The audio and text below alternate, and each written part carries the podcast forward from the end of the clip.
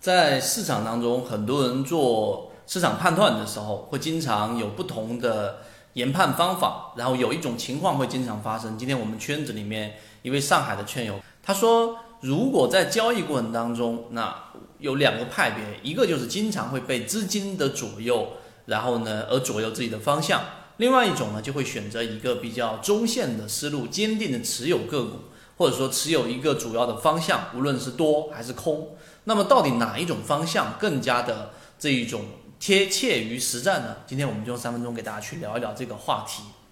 首先，我们先说有一部分人，或者说很大一部分人会经常的去研判，也就是说去看北上资金今天进了多少资金，然后呢，这个昨天进了多少，前天出了多少，然后统计每一天，然后。去进行核算，最终累加下来，然后整整一个月或者两个月整体是进的，或整体是去出的，来判断这个市场的一个方向，这是第一种，对吧？这样这种方向乍听起来，我们会认为这种方向比较科学，并且比较严谨，每天做记录吗？然后综合统计吗？数据没有问题吗？公布也没有问题，所以这个判断方向是对的。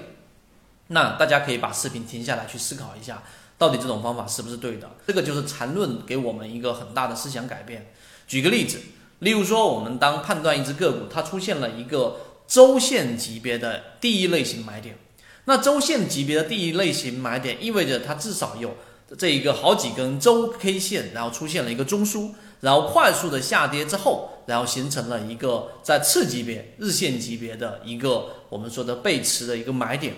那当你明白这一个第一类型买点的触发条件之后，你会发现它中间呢要构成这个第一类型买点的这一个条件是相对比较苛刻的，它不会轻易的因为这一只个股今天出现一个我们说资金流入的占比原来可能平常是百分之五，今天一下子变成百分之二十的一个增加，增加了四倍，那我就认为它资金发向发生了一个改变，不是的，为什么？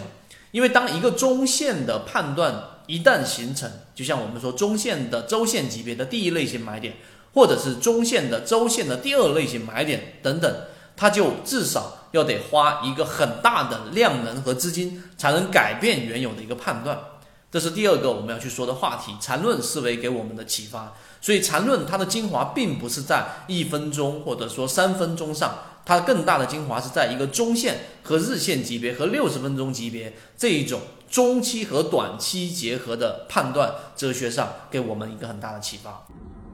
如果对于这个模型有兴趣，想更深入的了解这个模型对于自己的交易是不是有启发，可以直接添加我的朋友圈号 MACD 七幺二，邀请你进到我们的圈子里面，会有完整版的视频专栏课程分享给大家。希望今天三分钟对你来说有所帮助，和你一起终身进化。